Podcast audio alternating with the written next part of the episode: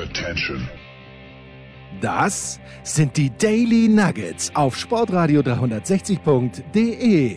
Selten golden und ganz sicher nicht täglich, aber wir haben uns stets bemüht. Also meistens. Nun gut, zu besonderen Anlässen, wie eben heute, zum Thema Musik. Die Daily Nuggets. Jetzt. Herzlich willkommen bei Musikradio 360, der Show, die versucht, euren Sonntag musikalisch zu verschönern, was manchmal zugegebenermaßen ein bisschen harte Arbeit ist, wenn man sich mit Bands wie Can oder vergangene Woche mit den einstürzenden Neubauten auseinandersetzen muss. Aber diese Woche haben wir ein bisschen was im Programm, was den Ohren deutlich mehr schmeichelt und vielleicht auch besser zu einem gemütlichen Sonntag auf dem Sofa passt. Wir befassen uns nämlich heute mit einer Band, die den meisten von euch vermutlich nicht viel sagt. Das ist eine Band aus äh, Kalifornien und äh, zu der habe ich so quasi eine gefühlte Verbindung, auch wenn ich keinen der Musiker selbst kenne. Aber wir haben quasi eine gemeinsame Herkunft, denn diese Band, sie heißt The Mother Hips, Sie stammt aus Chico, Kalifornien, was zufälligerweise der Ort ist, an dem ich als äh, Student ein Austauschjahr verbracht habe und dort an der örtlichen Chico State University ähm, unter anderem Deutschkurse gegeben habe, aber selber eben auch mein Amerikanistikstudium nach vorne getrieben habe. Ähm, ja, und äh, die Band, die Mother Hips, die ich zugegebenermaßen damals nicht kennengelernt habe, es war auch keiner der Musikerstudent in einem meiner Deutschkurse, die haben sich aber zu genau dieser gleichen Zeit an der Chico State University gegründet und dann äh, Schritt für Schritt ihre Karriere nach vorne getrieben bis zu einem gewissen Punkt. Dann sind sie, naja, wie das dann eben so ist, an die äh, Grenzen gekommen.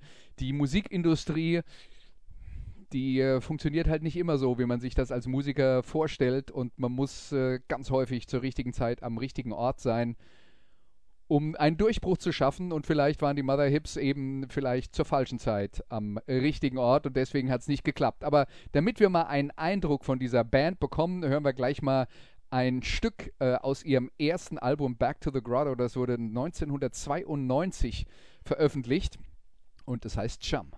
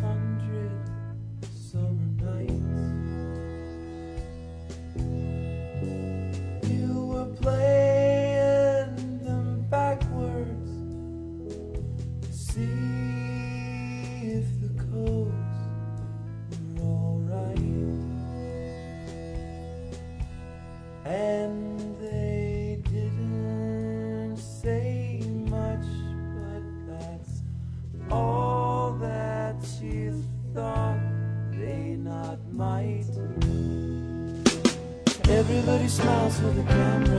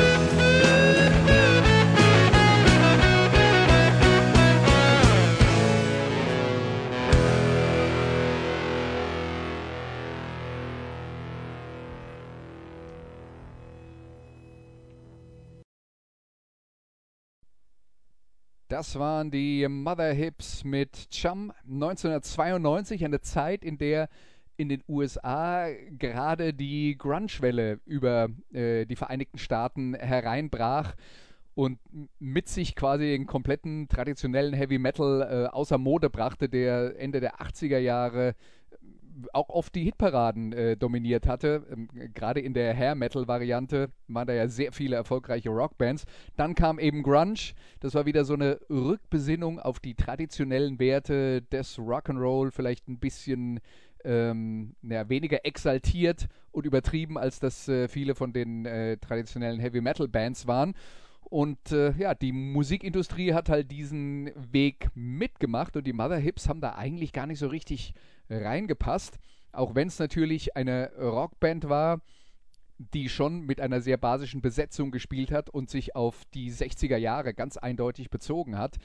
Ähm, aber während viele von den äh, Grunge-Bands sich auf Punk bezogen haben oder auf den frühen Hardrock der 70er Jahre, Bands wie Black Sabbath, ähm, da waren die Mother Hips eher eine Gruppe, die sich äh, bezogen hat auf die Birds aus den 60ern oder äh, Crosby, Stills Nash, da ging es um Harmoniegesang, der sehr ausgefeilt war.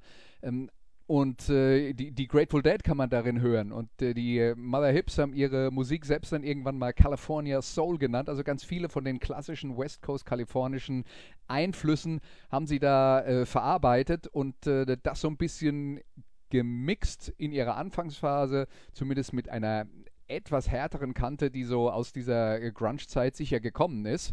Und ähm, haben dann eine Reihe von Platten veröffentlicht, unter anderem auf dem äh, Deaf American Label von äh, Rick Rubin, äh, also ein Label, auf dem äh, früher so äh, Bands veröffentlicht, also die f- viele frühe äh, erfolgreiche Hip-Hop-Bands veröffentlicht wurden oder auch sowas wie die Beastie Boys und anschließend hat Rick Rubin sich dann ja ähm, mit, mit Deaf American eine neue Plattform für Rockmusik geschaffen, äh, auf der dann auch die Mother Hips gelandet sind.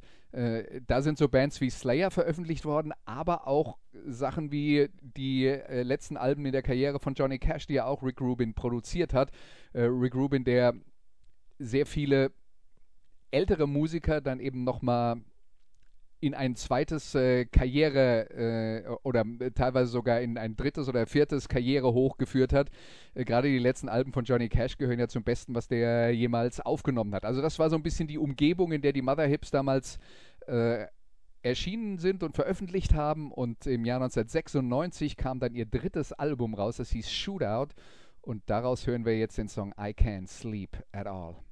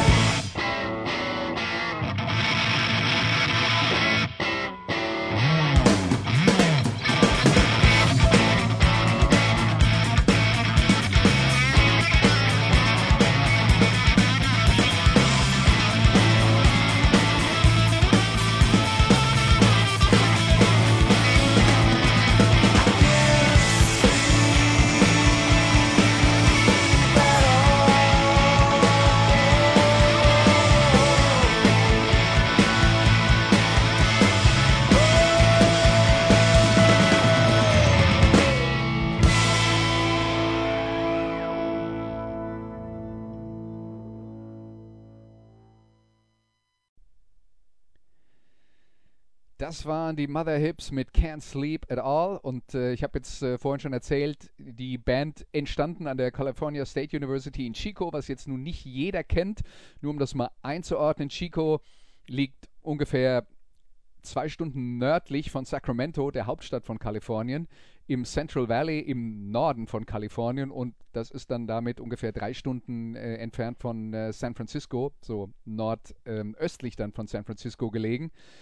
Und äh, ja, Chico, eine interessante Stadt insofern, als äh, sie hat äh, damals 70.000 Einwohner gehabt und 35.000 davon waren Farmer und die anderen 35.000 Studenten. Und die Chico State University hatte den Ruf, eine Party University zu sein. Also da ging es immer wild her in den Fraternities, muss man sich ja auch so vorstellen, äh, dass das amerikanische Studentenleben ein bisschen anders ist als bei uns. Also wenn man da an so ein College geht, das ist dann so das Alter von, äh, sagen wir mal, 18 bis 22 Jahre. Ähm, Im Prinzip entspricht das so ein bisschen dem Grundstudium, äh, das wir äh, bei uns an der Universität kennen. Ja, und äh, viele von den amerikanischen Studenten leben in Fraternity oder Sorority Houses, also das sind dann Bruderschaften oder Schwesternschaften, die nichts damit zu tun haben, was wir uns unter Bruderschaften vorstellen, schlagende Verbindungen und so weiter und so fort. Nee, da wohnt man dann halt zusammen, um äh, ja, ähm, äh, gemeinsam zu studieren und dann am Wochenende auch Partys zu feiern. Äh, und diese Fraternity und Sorority Häuser, die haben dann auch noch den Vorteil, ähm, weil die meisten Studenten zu dieser Zeit sind ja nicht in dem Alter, in dem sie Alkohol trinken dürfen. Das darf man in den USA erst ab 21. Das ist dann schon am Ende der College-Zeit. Äh, man findet natürlich aber immer jemand, der ordentlich Alkohol einkauft und äh, wenn nicht jeder für sich alleine losziehen muss, wenn man dann einen großen äh, Nachschub bekommt für die Fraternity-Häuser, äh, wo dann die äh, Partys am Wochenende stattfinden, da kann man dann äh, also schon auch den Alkohol trinken, den man, den man vielleicht nicht selber im Geschäft kaufen könnte. Also das, ähm, das ist ein Teil davon. meine Erfahrung war auch bei den Studenten, die ich in Chico kennengelernt habe, dass es häufig Kids waren, die äh, aus der Gegend von Los Angeles kamen und dort irgendwie Ärger hatten und die Eltern waren der Meinung, jetzt schicken wir mal die irgendwo hin, wo sie weit ab vom Schuss sind und mal äh, eine, ähm, eine andere Klientel äh, kennenlernen, andere Freunde finden. Und äh, ja, das hat eben auch eine ganz, äh, ganz große, ähm, äh, ein, war auch ein ganz großer Bestandteil der Studentenschaft von Chico. Das sollte man sonst noch über Chico wissen. Wenn ich jetzt sage, das liegt im Central Valley von Kalifornien, bei Kalifornien haben die Leute immer die falschen Vorstellungen, weil Kalifornien ist für viele, naja, Strand und Meer und Surfen. Das gibt es natürlich, aber an der Küste halt. Ne? Und wenn man an der Küste ist, San Diego, Los Angeles, San Francisco auch, ähm, dann macht man sich häufig gar keine Vorstellung, dass von der Küste geht es erstmal über ein paar Berge drüber. äh, dann kommt man in Central Valley und das ist sehr heiß und sehr trocken und dann kommen die nächsten Berge und dann kommt man ins Skigebiet und das gehört alles zu Kalifornien. Also von Chico aus fährt man zwei Stunden in den Westen und ist am Meer und fährt zwei Stunden in den Osten und im April kann man da noch Skifahren. Äh, zum Beispiel im äh, Mount Lassen ähm, Volcanic Park ähm, oder Lake Tahoe, der vielleicht relativ bekannt ist, ist auch nicht allzu weit entfernt für kalifornische Verhältnisse. Damit meine ich, naja, man fährt zwei bis zweieinhalb Stunden mit dem Auto. Ja, also das ist ungefähr so die Gegend, äh, von der wir hier reden. Wie gesagt, äh, Farming Communities, also das äh, sind dann äh, wirklich landwirtschaftlich geprägte äh, Gebiete. Und rund um Chico, wie gesagt, zwei Stunden südlich ist dann äh, Sacramento, die Hauptstadt von Kalifornien. Fährt man nach Norden, bis die nächste größere Stadt kommt, dann ist man wahrscheinlich in Portland, Oregon und ist einen Tag unterwegs. Also das ist ähm, das ist schon relativ weit ab von äh, allem anderen, was man so kennt. Aber äh, wenn zum Beispiel Leute äh, Serien mögen, wie zum Beispiel die Sons of Anarchy, diese äh, diese Biker-Serie, das ist ungefähr in diesem Bereich dann äh, spielt das, wo, wo auch Chico liegt. Der Ort, in dem äh, Sons of Anarchy spielt, den gibt es nicht wirklich, deswegen äh, kann man den, das jetzt nicht hundertprozentig miteinander vergleichen. Ja, aber Chico dann eine Stadt, in der sehr viel Party gemacht wird und ähm, da haben die Mother Hips dann eben äh, dazugehört und haben dann am Anfang eben auf ganz vielen Partys auch in diesen Fraternity-Häusern gespielt und dann gibt es halt ein paar Clubs oder gab es ein paar Clubs äh, in äh, Chico, zum Beispiel Juanitas, äh, wo man dann auch tatsächlich äh, vor Publikum äh, live auftreten konnte. Und das haben die Mother Hips getan und haben dann damit ihren Ruf begründet, haben den Plattenvertrag bekommen, nach den ersten Jahren, wo man so den Eindruck hatte, wir sind jetzt auf dem Major-Label, wir können den ganz großen Sprung nach vorne schaffen, hat man dann festgestellt, das wird jetzt vielleicht nichts. Die dritte Platte, für die wir gerade eben was gehört haben, äh, Shootout, die wurde schon nicht mehr so richtig promoted, weil die Plattenfirma nicht mehr an diesen Sound geglaubt hat, weil die Mode sich weiterentwickelt hat, die musikalische, und die Mother Hips haben sich weg von dem äh, Rock-Sound entwickelt und immer mehr äh, noch äh, zurückgefunden zu diesem, man, man nannte es dann vielleicht in, zu diesem Zeitpunkt schon Amerikaner, äh, also eine Musik, die äh, aus der Indie-Rock-Szene kam, aber sich ganz stark an den klassischen 60er-Jahre-Bands äh, äh, orientiert hat, die ich eben schon mal erwähnt habe, äh, wie zum Beispiel die Birds oder Grateful Dead. Und das war dann zu, zu, diesem Zeitpunkt, als die Mother Hips diesen Weg gegangen äh, sind, war das noch nicht so richtig in, äh, Ende der 90er Jahre. Und sie haben aber dann ein Album gemacht, das hieß äh, Later Days, das ging mehr in diese Richtung, war weniger rockig und aus dem Album hören wir uns jetzt das Stück Esmeralda an.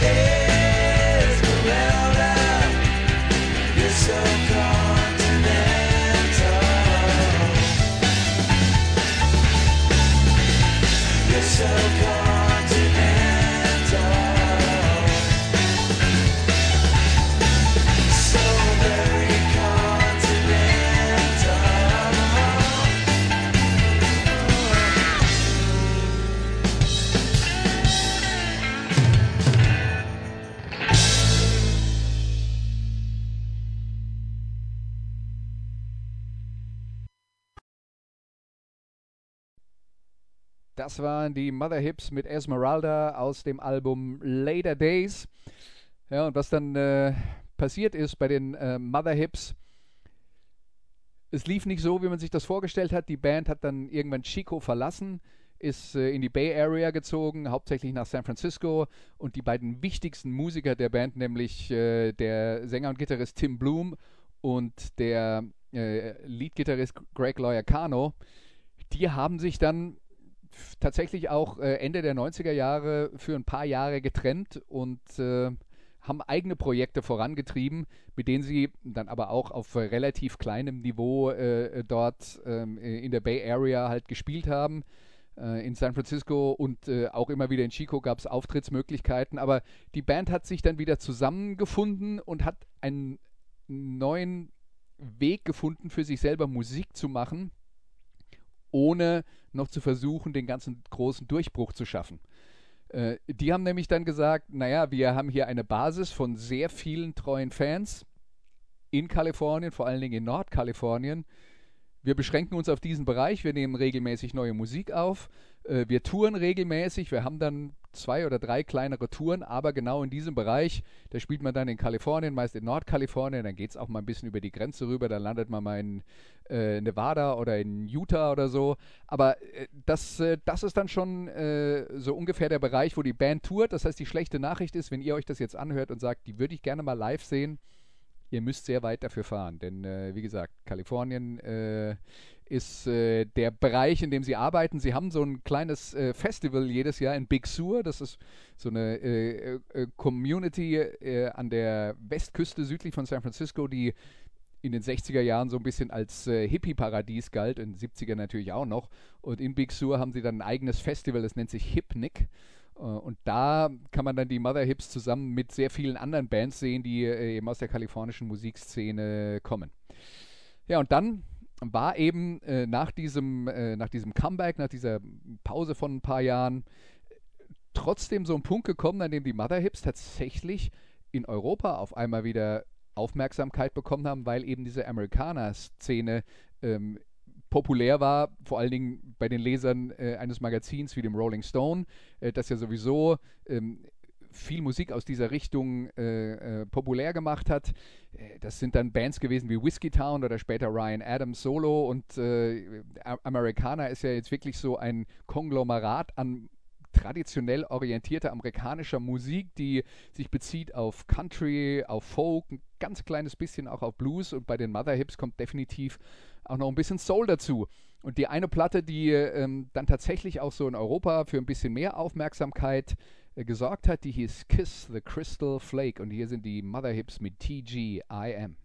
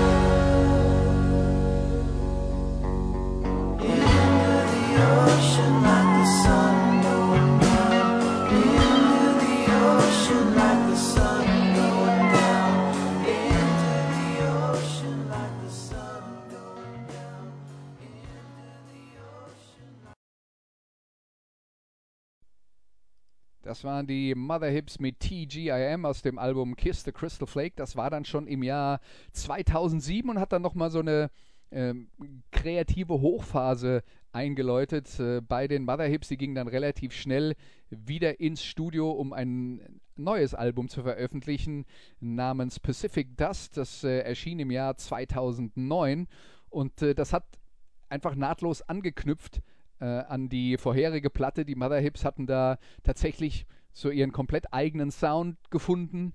Ähm, mit all den Einflüssen, über die wir vorher geredet haben. Dann kam noch so ein bisschen äh, von dem dazu, was man in den 70er Jahren Power Pop genannt hat. Und äh, ja, da haben sie aus meiner Sicht ihre besten Platten gemacht.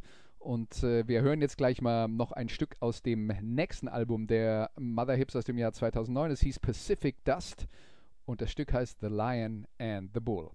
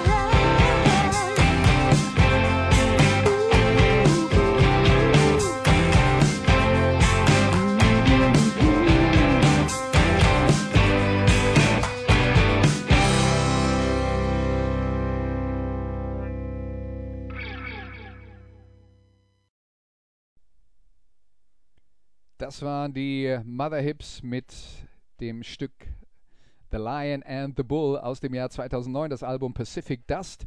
Und wenn ihr jetzt sagt, ich will mal reinhören in die Mother Hips, das gefällt mir jetzt ganz gut, was ich hier äh, zu hören gekriegt habe. Ich würde euch vorschlagen, dass ihr euch vielleicht die Phase nehmt äh, zwischen 1998 und 2009 mit den Platten Later Days, Green Hills of Earth, Kiss the Crystal Flake, was wir eben schon angesprochen haben, und Pacific Dust. Das ist vielleicht sowas wie die klassische Phase der äh, Mother Hips. Danach gab es ein paar persönliche Probleme. Also äh, Tim Bloom hat beim äh, Gleitschirmfliegen einen schweren Unfall gehabt, hat ziemlich lange gebraucht, um sich äh, davon zu erholen. Äh, der Bassist äh, Hoagland, äh, der eigentlich als Produzent angefangen hat bei den Mother Hips und dann irgendwann mal eben als Bassist eingestiegen ist, Paul Hoagland, der hat Probleme äh, psychischer Natur bekommen, musste dann die äh, Band also verlassen und äh, konnte nicht weitermachen. Man hat sich dann immer wieder verstärkt mit äh, anderen Musikern, die teilweise dann dazu kamen. Das sind dann Leute äh, wie zum Beispiel Toons, der äh, zum Beispiel mal mit Frank Zappa oder der Punkband 4 zusammengespielt hat. Also auch komplett unterschiedliche Arten von Musik, die dann auch wieder mit den Mother Hips jeweils nichts zu tun haben. Ja, auf jeden Fall ist, ähm, äh, sind die Mother Hips dann immer weiter aktiv gewesen, eben um diesen Kern, Tim Bloom und äh, Greg Loyacano, also der Sänger und der Leadgitarrist, ähm, haben noch diverse äh, Veröffentlichungen gemacht und im Jahr 2018 kam das Album Chorus raus. Das ist äh, ja, bis, letzt, bis jetzt die letzte Studioveröffentlichung der Mother Hips und aus diesem Album hören wir sowas wie den Titelsong. Der heißt End of the Chorus.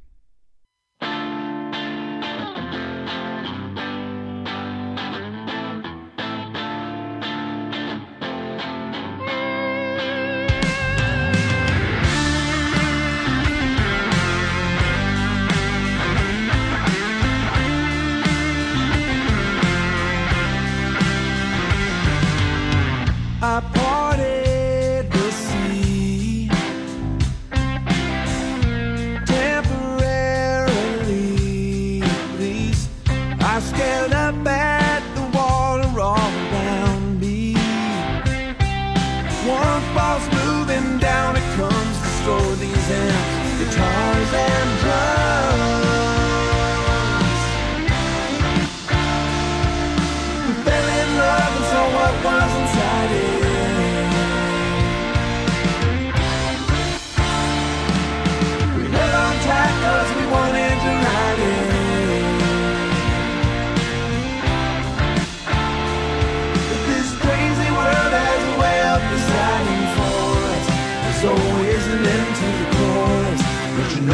around again.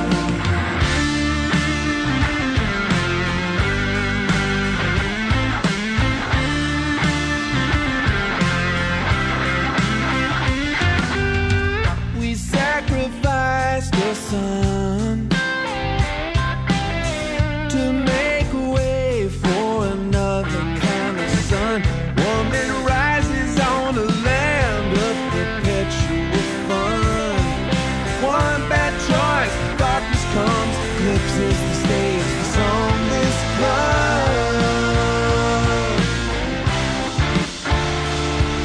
We fell in love and saw what was inside it.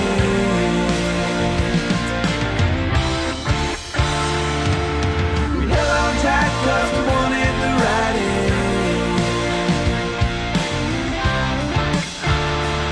But this crazy world has a way of deciding for us. There's always an end to the chorus, but you know it comes around again.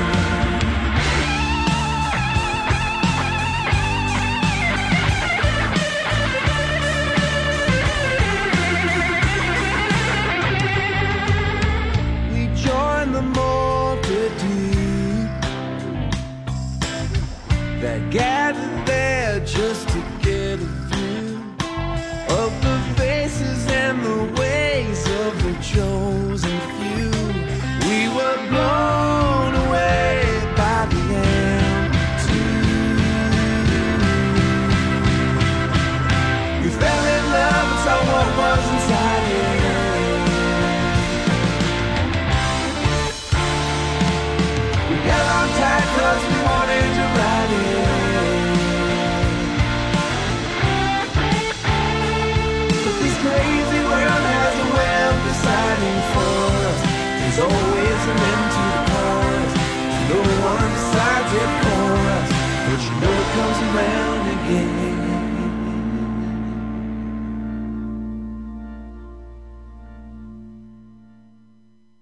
Das war End of the Chorus von den Mother Hips und End of the Chorus äh, bedeutet auch sowas wie Ende der Sendung, denn das war der letzte Song, den wir uns jetzt angehört haben. Die Mother Hips, also aus Chico, Kalifornien, mit äh, ja, ihrem California Soul Sound, so wie sie das selber nennen. Ich hoffe, es hat euch gefallen. Ähm, noch eine kurze Anmerkung zu Chico, weil ihr wisst vielleicht nicht viel über Chico, äh, habt jetzt ein bisschen mehr dazugelernt.